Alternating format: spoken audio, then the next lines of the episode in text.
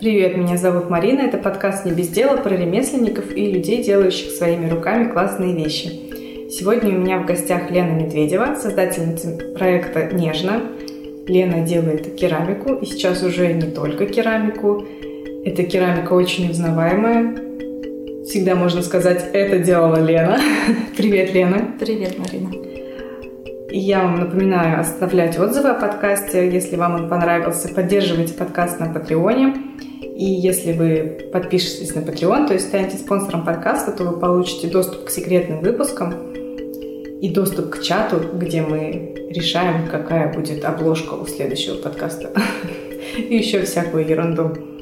Спасибо всем патронам за поддержку, особенно Олегу, Ане Некрасовой, Ане Аниной, Анжеле и Любе. Все, можно начинать. Как красиво ты говоришь. Как красиво говорю, но толку-то. Расскажи, пожалуйста, коротко, о чем твой проект? Коротко, потому что ты много раз об этом рассказывала. Mm-hmm. Но если кто-то не в курсе до сих пор, надо это исправить. Проект в первую очередь создавался про керамику, хотя сейчас он уже масштабируется в разные стороны. А, я создаю керамику, которая имеет определенную стилистику. Эта стилистика в основном про тонкие изящные линии, про плавность про абстракцию, потому что в основном я создаю что-то, не изображая напрямую предметы. То есть мне нравится, когда что-то не совсем прямолинейное. Особенно последняя ваза. Ну да. Но она, кстати, все-таки немножечко прямолинейная, как оказалось. Еще есть а, направление одежды, которое вот только-только зарождается. Там на данный момент сумки, шоперы, а, свитшоты, есть фартуки, но фартуки, мне кажется, создавала больше для себя.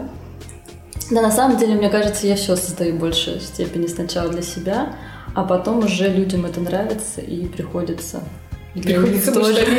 Да, приходится для них тоже что-то делать. Но ты же придумала название «Нежно», как я понимаю, давно уже. Да, Прям очень-очень да, давно, гораздо раньше, давно. чем ты занялась керамикой. Да, я тогда собиралась заниматься как раз одеждой. То есть у меня было название, у меня было, была концепция, было понимание, как, какого рода одежда это будет. Что-то будет что-то такое минималистичное, что-то с необычным кроем. Тоже что-то, наверное, абстрактное. Но когда я столкнулась с шитьем, так как я сама не шью, и не понимаю каких-то нюансов и процессов, то делегировать этот процесс оказалось довольно сложным. Контролировать сложно оказалось потому что не понимаю, ну, не понимаю, как, это все происходит, очень сложно давать оценку и объяснять человеку, что же он сделал не так. Ну, ты просто видишь, что плохо вещь садится на тебя, а почему? Не понимаешь. Понятно, да. И тогда, да, заглох этот проект, и я поняла, что, ну, я не могу продолжать. Сейчас я, во-первых, я подразобралась в этой теме, плюс у меня появились люди, которым я могу доверять, а, ну, и вопрос качества тоже. А ты, получается, ту одежду, которую ты придумала тогда, mm-hmm. дизайны, да? То есть ты только сейчас? Не-не, сейчас тоже или, совсем другое. Прошло другое. уже 7 или 8 лет, конечно. А что было с, с теми не так, кроме качества шитья? Что там было не, а, не то? Ну, даже вот подбор ткани, например, да, в любой момент, любой процесс ты начинаешь углубляться в это, и ты понимаешь, что либо тебе нужно идти шить, угу. самой учиться на это, что мне вообще не хотелось еще там с уроков труда, я ненавидела это все. Но мне очень нравилось придумывать, мне интересно была мода, вот это вот все. А, наверное, просто перегорела эта идея. Плюс тогда мне захотелось вообще уйти в ювелирку, я хотела быть ювелиром, прям мечтала. И, возможно, даже и стала бы, если там у меня не было каких-то поворотов судьбы, когда я ушла в маркетинг на 4 года. Но ювелирка мне до сих пор интересна. Единственное, что меня сейчас смущает в ювелирке, что очень много ее, самые разные, и вплоть до того, что ты можешь зайти там на какой-нибудь Алиэкспресс, найти себе прикольные минималистичные там серьги, и все. То есть как будто бы уже отпала вот эта необходимость прям классных ремесел. Керамики тоже много. Керамики тоже много, но керамику я понимаю, как делать э, такую какую-то прям индивидуальную. Я понимаю, как раскрываться в этом. А то, что я хотела бы делать э, в ювелирке, такое же есть. Есть один проект, который мне очень нравится, и я понимаю, что мы с ним очень созвучны по, по стилистике. То есть, если я сейчас начну делать ювелирку, они подумают, что я их копирую. Поэтому так я не могу. Либо я придумаю что-то совершенно иное и буду делать, ну, либо не буду пока делать. Но ты хочешь именно сама своими руками делать это? Я бы хотела бы научиться это делать. Возможно, потом я бы это делегировала бы. Но попробовать самой, конечно, точно надо. Ну, к тому же, это, мне кажется, так доступно сейчас уже. Ну, просто сейчас, пойти да. на мастер-классы, хотя бы просто почувствовать материал, что это такое. Само собой, прям крутым мастером, чтобы стать, нужно прям годы. Пробовала ли ты еще какое-то творчество? То есть, я так понимаю, что тебе руками в любом случае нравится. Конечно. А, ну, еще с детства я была творческой девочкой, которая много рисовала, которая там придумывала одежду, там еще что-то. И что касается каких-либо направлений творческих, мне интересно было быть графическим дизайнером, я на него и отучилась. Мне интересно было попробовать себя в интерьерах, при том, что я понимала, например, что дизайнером интерьера я, скорее всего, не стану, потому что там очень много технической составляющей, планировки, то есть вообще не совсем такой творческой mm-hmm. истории. И, может быть, я могла бы стать неплохим декоратором, стилистом, интерьерным. Ну, мне кажется, что да, наверное. Но в эту сторону я тоже пока не пошла. Пошла маркетологом. Пошла маркетологом, да, в том числе. Но мне интересны были продажи. Угу. Я люблю, когда ты делаешь не просто в стол, а когда ты умеешь это круто подать. Вот, поэтому мне хотелось, чтобы проект был успешным, и маркетинг мне, конечно, сейчас очень полезен. То есть те знания, они, конечно же, пригодились. Хоть я Э, очень плохой маркетолог для себя. Я абсолютно не использую все те инструменты, которые я умею. То есть у меня до сих пор нет сайта, я не пользуюсь никакой рекламой. А, да, очень многими моментами, которые, которыми меня, которые меня научили, я такая типа, а, когда-нибудь потом. Ну, я же знаю, что как надо да. делать. Да? Ну, то есть, например, а, одно из главных моментов, вообще основные правила маркетинга, нужно все считать, каждую цифру. То есть ты должен понимать вообще, сколько ты вкладываешь, в какое направление ты вкладываешь, что для тебя рентабельно, что нет. Ну, то есть, а я ничего не считаю. Ужасно. Ну, ты знаешь, что нужно считать и, и как считать, ты, наверное, Да, но у меня, знаешь, как работает? я понимаю такую историю, что если я посчитаю все, я пойму что? Что вот это направление мне прибыльно, например, а вот это нет. И что это означает для меня? Что я должна заниматься прибыльным направлением. Ну, я, например, так прекрасно знаю, что мастер-классы – это самое прибыльное направление у керамистов, ну и меня в том числе. Но при этом больше одного мастер-класса я не буду проводить, просто потому что это уже будет другой вид ну, это будет уже не творчество, это про другое. Я очень люблю проводить мастер-классы, но дозированно. Раз в месяц. Раз в месяц. Это идеальное количество. Я поняла, что это вот прям мне хорошо. Я знакомлюсь с людьми, мы общаемся. Это все очень классно, здорово проходит, всегда очень душевно, так прям по-дружески. Но когда это становится больше этого, я понимаю, что это, ну, это не то, к чему я стремилась. Я не хотела быть учителем. Это уже какая-то работа получается. Прям ну, работа, да, работа. да. Вот, это к тому, что я понимаю, какие направления прибыльны, но это не значит, что я буду в них должна уходить. И то же самое, те направления, которым я, которым я уделяю больше всего внимания, они и самые неприбыльные на самом деле. Это, например, какая-то сложная интерьерная керамика, скульптурная какая-то. Это то, что мне больше всего интересно, но краткосрочно это не приносит денег, ну, mm-hmm. как, ну приносит какое-то небольшое количество денег, но в перспективе это интереснее значительно. Но благодаря именно этим проектам ты выделяешься. Да, да. Ну, так тебя... что маркетолог все-таки где-то во мне есть.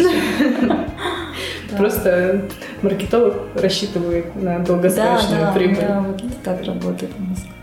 Мы говорили о том, что ты еще пробовала после, перед глиной, после шитья. Куда ты пристраивала проект нежно? Примеряла? А, примеряла. Ну, вот была, была история с ювелиркой, были мысли уйти в интерьер. Глина вот появилась, ну так, между делом вообще несерьезно. Думала заниматься цветами, флористикой, мне было тоже интересно. И в какой-то степени скорее всего, так и будет, что проект будет масштабироваться в разные эти стороны, и время от времени я там иногда прихожу к цветам. То есть со мной всегда работают девочки, которые флористы, как-то так оказывается само собой, либо я арендую пространство, и вместе со мной арендуют флорист, либо мои помощницы, например, флористы. И мы всегда придумываем какие-то там коллаборации с цветами. Как ты поняла, что надо, надо идти в глину? Да, никак особо я это не поняла. Более того, я прошла курс, а, такая, ну, прикольно, хорошо, вот, будет у меня время, буду приходить лепить в свободное от работы время. И на год забила я на это вообще. Не ходила я ни разу в этот коворкинг. Так я думаю, ну, типа, да, классно, может быть, когда-нибудь. И вернулась я в момент, когда поняла, что мне дико не хватает ручного труда. Когда у меня уже начались, ну, там... Крокодили, Когда у меня уже пошли истории, что я прям чувствовала, что мне не хватает какой-то вот такой энергии, там, того, что какой-то даже женственность, потому что моя работа очень сильно прокачивала мужские навыки. То есть mm-hmm. у меня было очень много каких-то там переговоров, там, в том числе и жестких переговоров. Мне нужно было контролировать подрядчиков.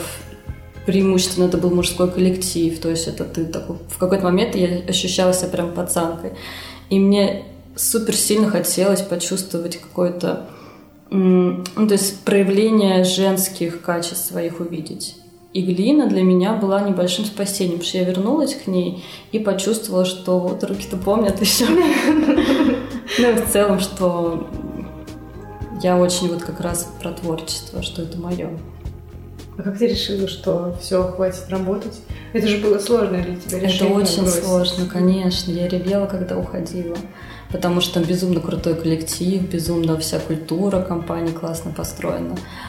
А уходила, потому что, да, опять же, поняла, что есть какой-то предел, что есть где-то такая далекая мечта еще из детства, что я должна делать какой-то творческий проект. Потому что я в детстве всегда понимала, что я буду заниматься каким-то творчеством, при том, что я понимала, что я, скорее всего, не буду прям работать на кого-то, что мне хочется свое личное создавать.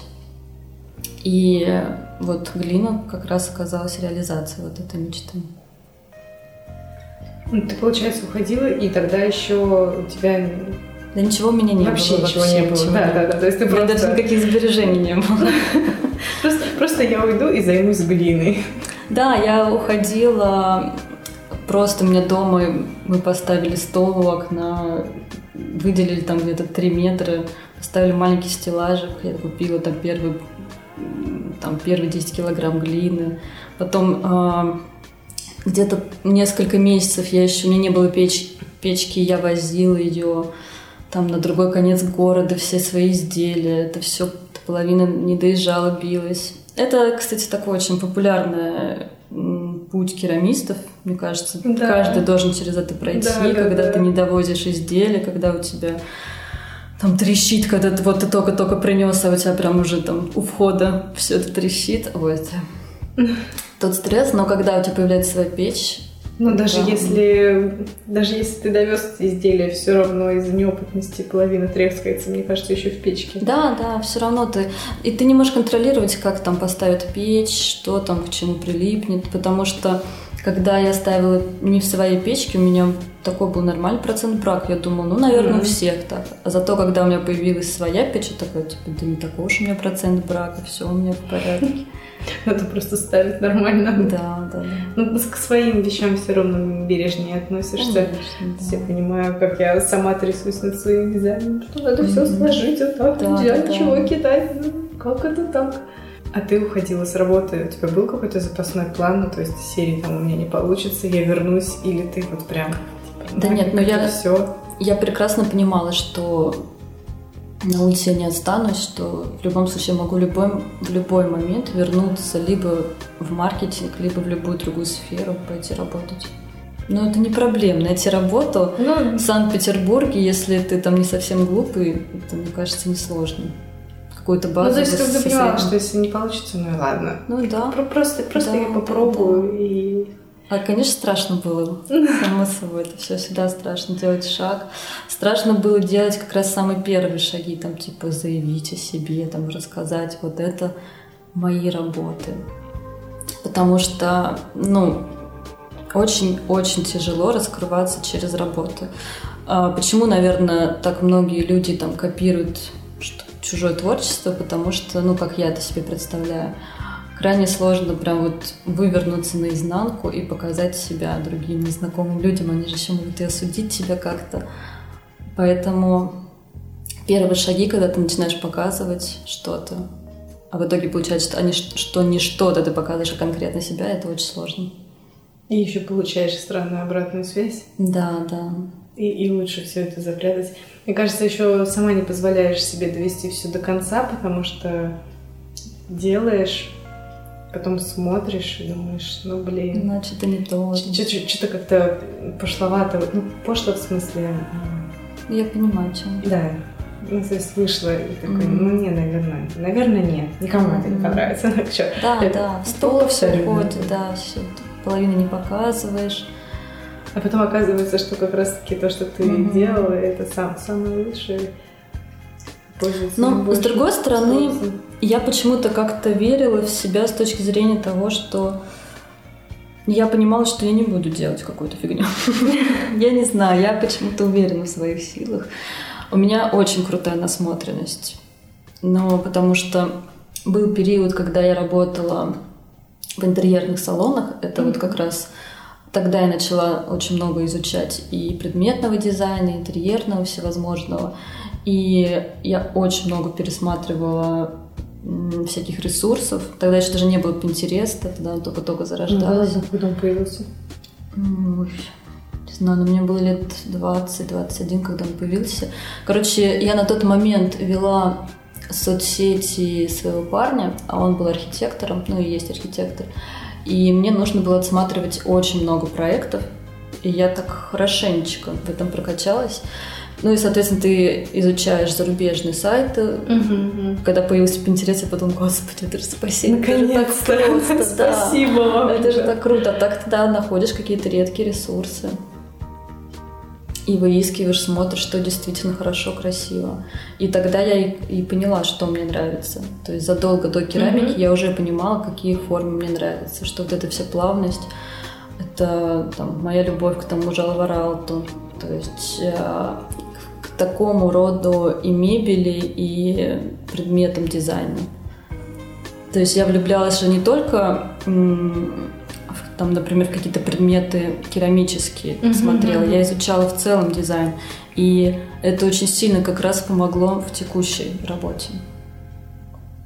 И сейчас у меня точно такой же подход. Я, когда мне нужно там чем-то вдохновиться, там, или вообще в целом, когда у меня есть какие-то там, задумки, и мне нужно там, себя на, наткнуть на какую-то мысль, то я изучаю в первую очередь дизайн целиком вообще разных сфер.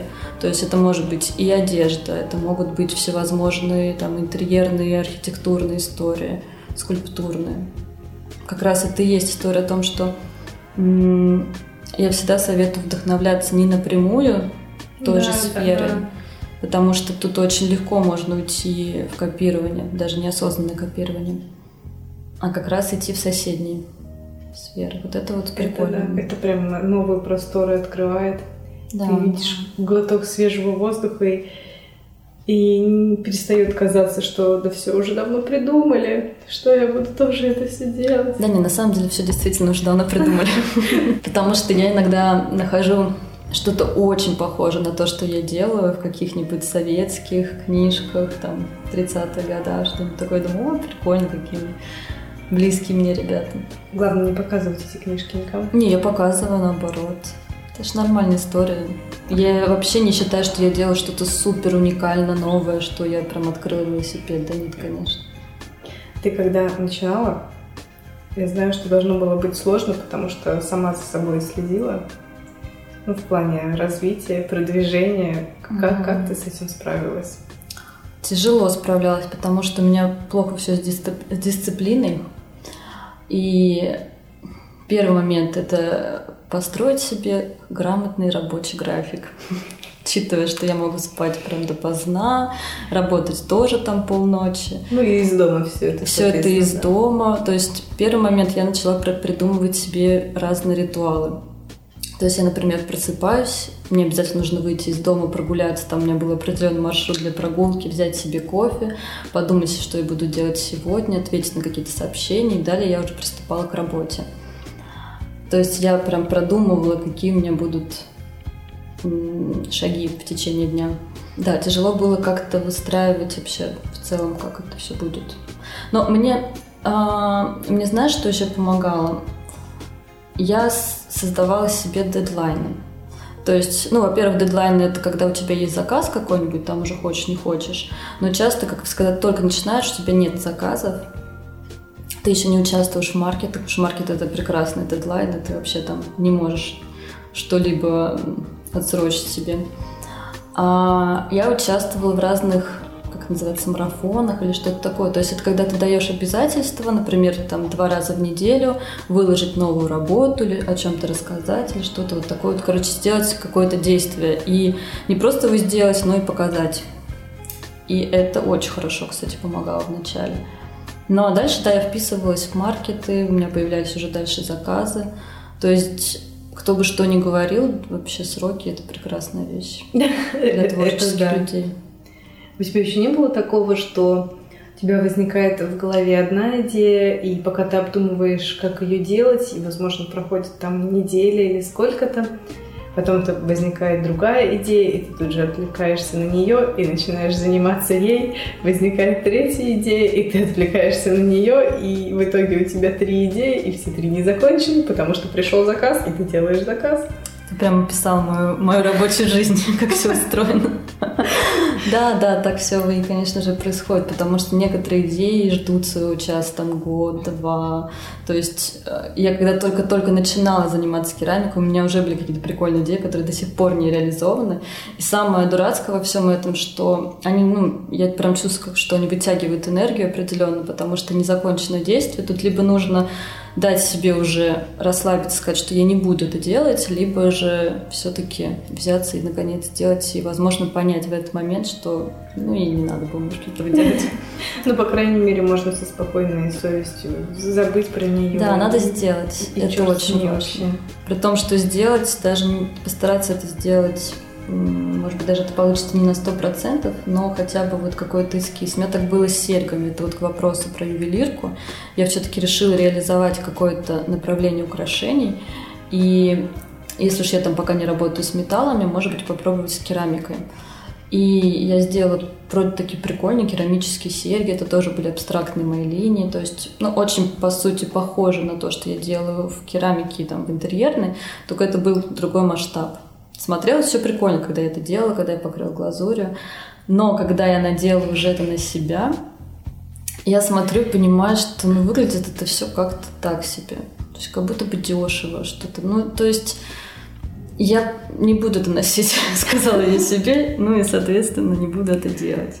Потому что есть у меня такая тема, что если я сама этим не хочу пользоваться, ну и не буду я это делать. Ну а как ты можешь продать? То, что тебе не нравится.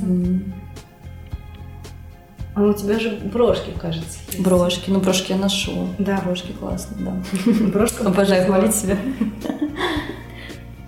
Давай про мастерскую. Как Давай. ты поняла, что пора, как нашла и как ты сделала такую красоту? Отличный Ох. вопрос, я считаю, да? Про мастерскую.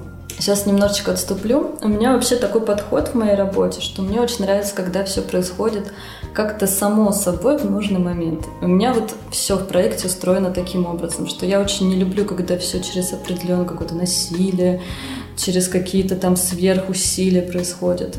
И мастерская у меня появилась тоже, можно сказать, что сама собой, просто я словила нужный момент. Это было так, что э, мне уже начали люди писать, что, Лена, когда будут какие-нибудь мастер-классы, я уже даже начала домой к себе приглашать подружек, устраивать им какие-то занятия. Но вот эта вот потребность у людей, чтобы я проводила мастер-класс, она как раз напрямую мне говорила, что уже пора мастерскую свою открывать. Но мне всегда казалось, что ну когда-нибудь потом, как все любят это вот на последний момент, что это, я еще к этому не готова, что мне нужно еще там год, два, три, четыре, что я еще пока дома посижу, тут аккуратненько полеплю одна в тишине. Но одна моя девочка знакомая, у нее был проект Мувстеры, и она на тот момент расширялась и переезжала в другую мастерскую. Как раз вот эта мастерская, где я сейчас, в печатном дворе, она освобождалась, и мне очень захотелось ее посмотреть. Я приехала, увидела шикарные окна, огромные потолки высокие. И, конечно же, я поняла, что надо, надо брать. При том, что, когда я помню, я зашла в это помещение, увидела, что у Даши работает там прям, ну, человек 10, наверное. Я подумала, блин, нахрена, нафига мне такая большая мастерская Сколько там, 60? 65 метров. И, ну вот я сяду одна, что мне тут делать? У меня квартира меньше раза в два. Типа, зачем мне столько места? Ну и я поняла, что нужно искать кого-то еще себе, кто тоже ищет мастерскую. И очень быстро отозвалась как раз девочка. Еще 10 человек. Ну, нет, слава богу, что не 9. И мы как-то так гармонично с ней сработались. И... Да. Ты прям сразу целенаправленно искала флориста, да? Я искала творческих, а, ну, желательно девочек, чтобы это была какая-то творческая, не очень громкая, не очень грязная работа. И цветы были в приоритете, потому что я ж люблю цветы, мне же хотелось, чтобы там, знаешь, эти ароматы были цветочные, вот эта вся красота постоянно, плюс а, керамика и цветы очень хорошо друг с другом дружат, поэтому когда цветы, то это прям шикарно. Плюс у меня начали постепенно появляться. Я понимала, что я перетащу половину своих домашних растений. Я думаю, что если я не смогу за ними ухаживать? Нужно, чтобы человек, который тоже может за ними приглядывать. Коварный план. Да, да. За дизайн мастерской я, наверное, все-таки отвечала всегда. Мне было важно, чтобы все было очень эстетично, потому что ну, не могу я работать в какой-то некрасивой неприятной для меня атмосфере, когда там много каких-то, когда много какого-то хлама, там очень много инструментов, грязи или еще чего-то, потому что когда я вижу, вижу другие мастерские, и у керамистов вообще сложно держать в чистоте это, потому что это такая пыльная работа. Когда я вижу да, какие-то такие вот мастерские, где все захламлено, мне тяжело в них находиться. Я поняла, что мне вот хочется, чтобы все было красиво. Поэтому я сразу озадачилась вопросом закрытого хранения, чтобы там все было не на полках, не на виду, чтобы все какие-то там... Именно инструментов, да? Инструменты, да даже просто, когда мне там, не знаю, привозят пять огромных бутылок воды, чтобы они не просто лежали, а были где-то закрыты, там, я не знаю, какой там пылесос был убран, ну вот какие-то такие бытовые вещи, которые создают мусорный, какой-то создают хлам. Mm-hmm. И в целом мне хотелось, чтобы были пустые стены хотя бы немного, чтобы было такое, чтобы было свободно и легко. А качели? Качели. Ну, конечно, когда я увидела эти потолки, то само собой вспомнила про качели, что я всегда хотела качели. И с детства я это, мое любимое, это качаться на качелях. Это само собой.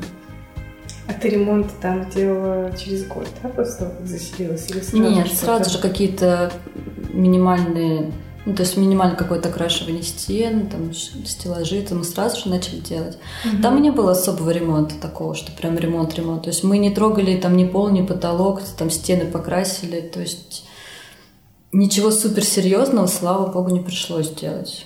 Потому что все-таки, наверное, еще благодаря Даше, предыдущей хозяйке мастерской, там было все более-менее уже приведено в порядок. Угу. А как ты решила, что надо использовать мастерскую как фотостудию? То есть это сразу такая задумка была или само собой вышло? Но скорее само собой, потому что прям цели делать из этого какую-то фотостудию меня не было.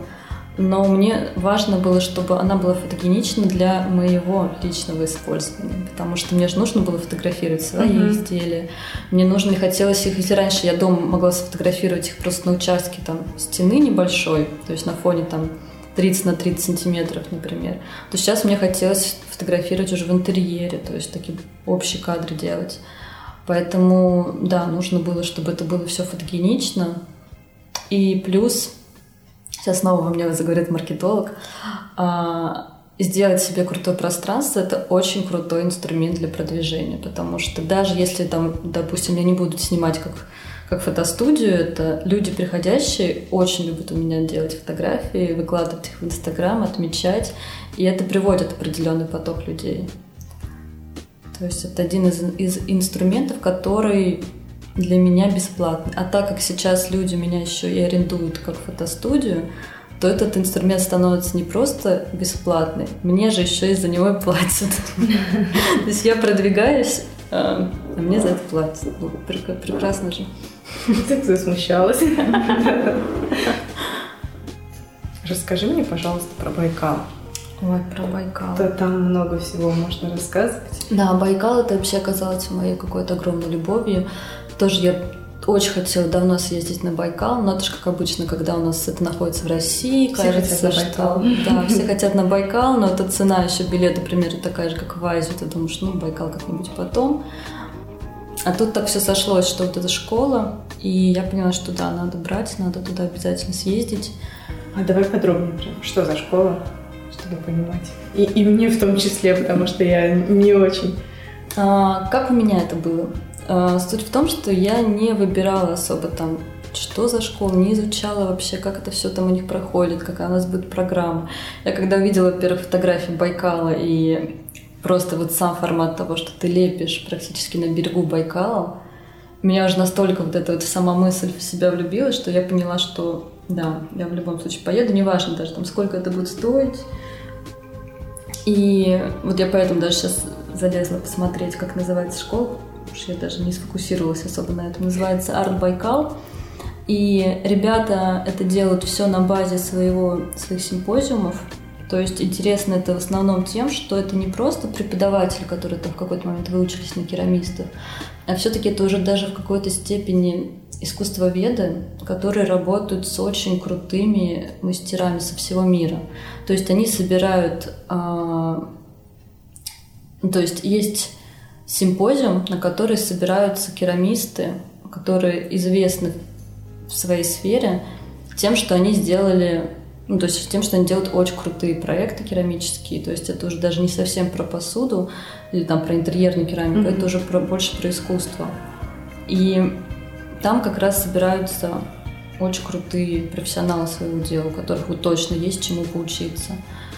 И когда ты видишь, что вот в это место съезжаются, там, я не знаю, с Японии, с Австралии, там, из Америки, из Европы, из, вообще из всех уголков мира там уже были керамисты, и они там не просто работают, они еще оставляют свои работы в качестве, там, в качестве предметов для выставки. А, то есть это такое место прям заряженное, мне кажется, очень. То есть это интересно прям. И мне что понравилось как раз, что когда нас обучали, у нас был больше упор на арт керамику, то есть, может быть, даже интерьерную керамику или керамику как искусство, потому что посуда мне не так интересна самой.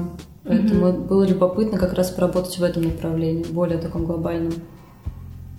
А там, получается, ну, есть люди, которые как преподаватели. Да, да, конечно.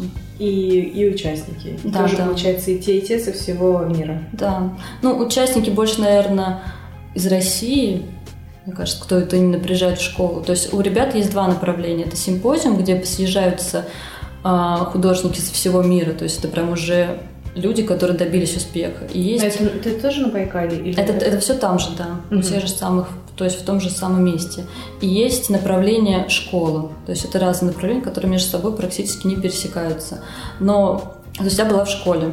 То есть я еще пока не достигла таких успехов, чтобы туда приезжать как мастер. И на нас просто все равно обучали вот мы видели вот эти вот крутые работы, нам каждый вечер проводили презентации всех художников, которые они, которые их, они уже приглашают. То есть это вот очень крутая у них такая прям база. А что еще тебе запомнилось на Байкале? В школе? Ну, вообще впечатление? Ну, во-первых, а, в целом очень крутые люди все. Я вообще заметила такую историю, сейчас будет немножко нескромно, что среди керамистов я крайне редко встречаю каких-то неприятных людей.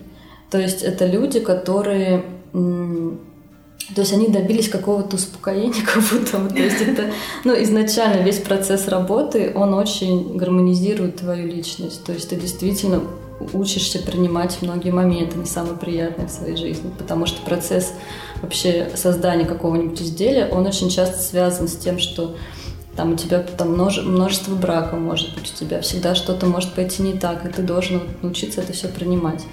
И керамисты, вот по своей природе как будто бы вообще всегда такие душки милые все.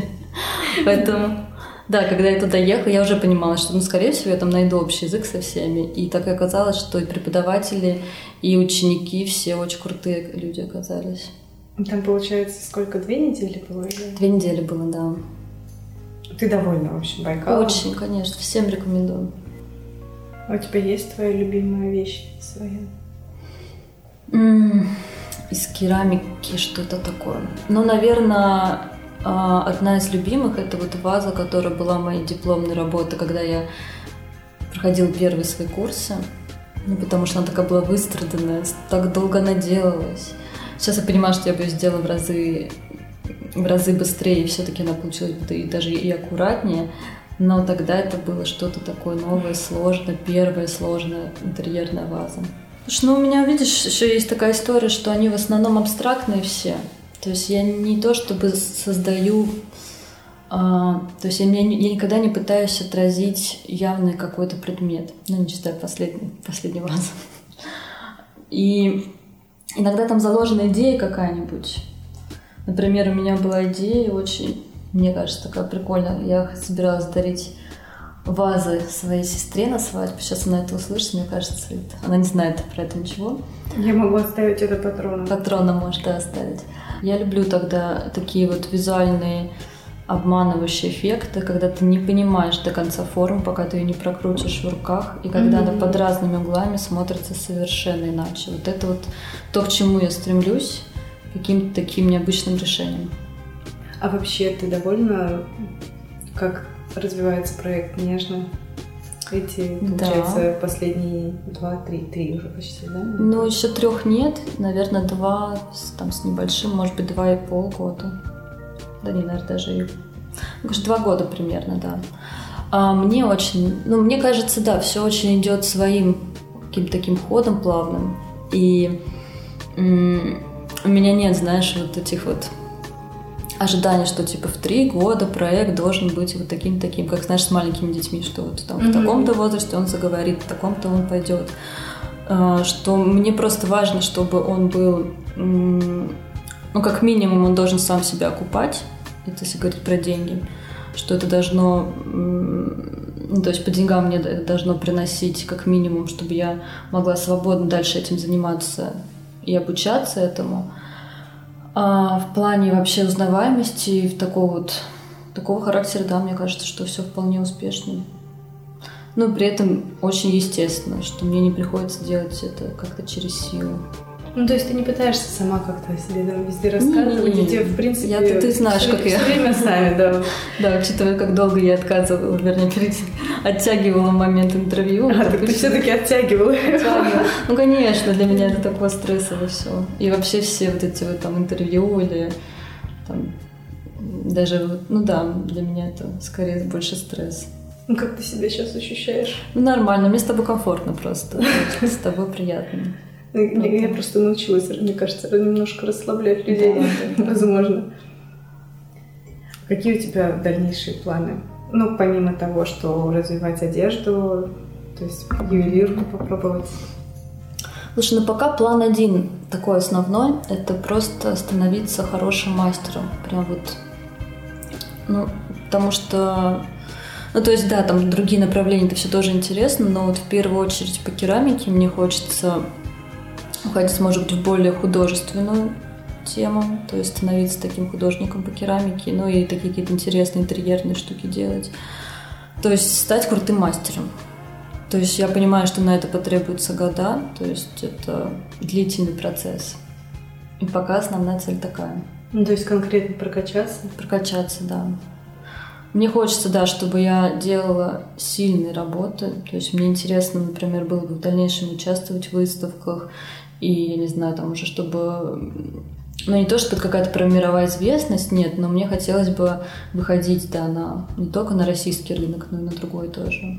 А, ну сейчас ты не занимаешься тем, mm-hmm. чтобы... Не, можно, можно приобрести, да, можно приобрести по миру, но я это пока вообще, это направление никак Ну, если кто-то захочет, очень да, тебя да, найдет да. в Инстаграме, то Но возможно, если честно, это все настолько сложно. Мои работы не стоят столько, чтобы их отправлять. Там будет доставка, и вообще там будет очень много заморочек, что выйдет так, что доставка будет примерно столько, сколько мои работы стоят. Когда твоя работа стоит уже ну, там, я не знаю, там, например, там тысячу долларов и больше, вот ее можно спокойно отправлять уже, мне кажется. А какие-то маленькие вещи, не очень дорогие, я пока не понимаю, зачем.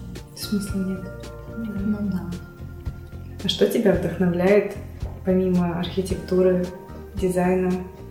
Может быть, люди какие-то? Да, я так по-разному каждый раз отвечаю на этот вопрос, потому что ну, в общей сложности вдохновить может вообще все что угодно. То есть я вот к тебе сейчас пока шла, я там, знаешь, какой-нибудь, ой, льдинка красивая, ой, веточка такая интересная по форме, там, м-м, плитка у тебя в подъезде красивая, вот это вот все.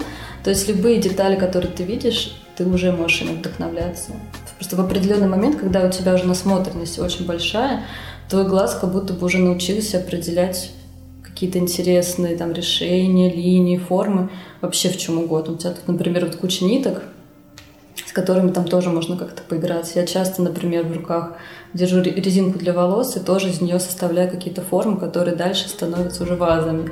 Это вообще очень популярная история у меня. Что касается людей, у меня есть, да, я, мне кажется, поняла определенный тип людей, который меня вдохновляет. Как правило, это девушки, а, у которых есть свои какие-то творческие проекты. И ты смотришь, тебе кажется, что, господи, это такой мощный, крутой проект, как вообще она это смогла? То есть у нее там какой-нибудь огромный коллектив, который ей восхищается, ну, там, я не знаю. Вот у меня есть девочка Инна, у нее Craft Flowers, и это цветочный магазин. И она руководит огромной, ну, уже достаточно большой компанией, и когда я вижу, как она это делает, и насколько это все успешно продвигается, я думаю, как у тебя все это получается, при этом она умеет сочетать в себе какую-то такую легкость, хрупкость, скромность. Ты смотришь на человека, он остался абсолютно простым и легким. При этом он там просто тягает какие-то невероятно крутые уже объемы, там, каким-то бизнесом, проектом, все настолько серьезно, но как личность это такой простой, легкий человек. И вот такие девушки меня очень сильно вдохновляют. Это не всегда прям про творчество, иногда это больше про бизнес, но есть как бы и творческие какие-то такие истории. Получается, как раз то, чего тебе не хватало, когда ты работала маркетологом. Да, то есть да. А, девушки остаются женственными, угу. хотя делают что-то сложное, а у тебя, получается, не было возможности угу. это сделать будущим маркетологом. Еще, кстати, очень вдохновляет какой-нибудь очень, там, не знаю, крутой зарубежный опыт людей, ну, даже не в моей сфере, а в целом там в каком-нибудь, например, интерьерной сфере или вообще в дизайне. Потому что когда ты видишь, что происходит, там, например, в Дании, что люди творят, еще насколько у них там чувство прекрасного развито, ты понимаешь, что да, еще есть куда стремиться. А про выставки ты еще свои пока... Я не готова еще. Еще не готова. Я еще. хочу, да. Но мне кажется, да, сначала подрасти надо. Потому что амбиции могут быть очень большие. То есть хочется, да, чтобы о тебе говорили, хочется выставляться. Но сначала там сделай все-таки продукт такой, за который тебе точно не будет стыдно, за который тебе точно захочется показать. Пока я просто еще не доросла до этого. Поэтому и есть цель сейчас стать крутым мастером чтобы точно реализовать все свои задумки. Как отреагировали твои родственники на твое решение заняться mm-hmm. керамикой, бросить все? Ой, прям вот родственники, вот что касается родителей, конечно же, они немножечко были в шоке, потому что там были выражения серии. Не, ну хорошо, конечно, лепить, блин, ну работу-то зачем бросать вот так вот. То есть ты там, конечно, балуйся своим, но то есть мама, ну, наверное, где-то полгода мне мама говорила, что, типа, ну что там, ты работу-то ищешь себе? Когда я уже там полноценно брала заказ, говорит, ну, ну ты работу-то себе, главное, не забывай искать. А у тебя здесь родители живут? Да, да. отсюда, из Петербурга? Да, да, я из Питера. Сейчас она изменила свое мнение? Да. А у нее есть твои работы? Конечно. Ну, мама очень много моих работ, которые мне, может быть, не до конца нравятся. То есть, ты знаешь историю, что если тебе что-то не нравится, подари маме, маме, мама ценит. Ну, то есть она, потому что ей интереснее, там, чем чтобы яркое было, например, mm-hmm. кем-то. желтая ваза, например, она стоит, хотя никто никогда не видел. Желтая ваза. Желтая ваза. Ничего себе. Ну, это когда как, я как еще... это вообще оказалось? Да, ну, когда, глазурь? когда я училась еще в бисквите, там была желтая глазурь, я сделала маме вазу. А молодой человек, он тебя поддерживал? Да, у меня э, бывший молодой человек очень сильно меня поддержал, потому что э, первое время, ну, я прям очень сильно чувствовала поддержку, то есть там, когда нужно было установить печь, когда нужно было, не знаю, там стол себе поставить, там сделать стеллаж, там какую-то мебель для мастерской, то, конечно, да, это делала все своими руками, и это прям очень сильно мне помогло. Ну и друзья вокруг все, мне кажется, первые все заказы были как раз от друзей. Зачастую я сейчас, сейчас, когда встречаю в гостях, а, когда у них бывает, встречаю эти предметы, мне кажется, господи, ребят, спасибо вам, что вы купили вот это вот и поддержали меня. Потому что, потому что такое, может быть, несуразно корявенькое, но все равно поддержали, купили, вложились. Это очень круто. Поддержка близких – это, конечно, супер важная история. Спасибо Класс. тебе, что согласилась, что все-таки наступил этот момент. Да, да тебе стало оттягивать так долго. Подарок я тебе не вручу, потому что я его еще не забрала. Хорошо. Но это будет подарок от ребят, которые создали бренд шляп в Петербурге. И они организовали здесь производство шляп, которые делаются вручную, и все делается у нас. Их зовут Хэтфилд. Это Леша и Маша. Это маленький презент от подкаста.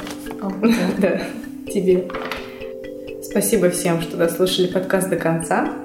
Ссылку на аккаунт Лены в Инстаграме я оставлю в описании. Обязательно заходите, посмотрите. Я уверена, что вам понравится то, что она делает.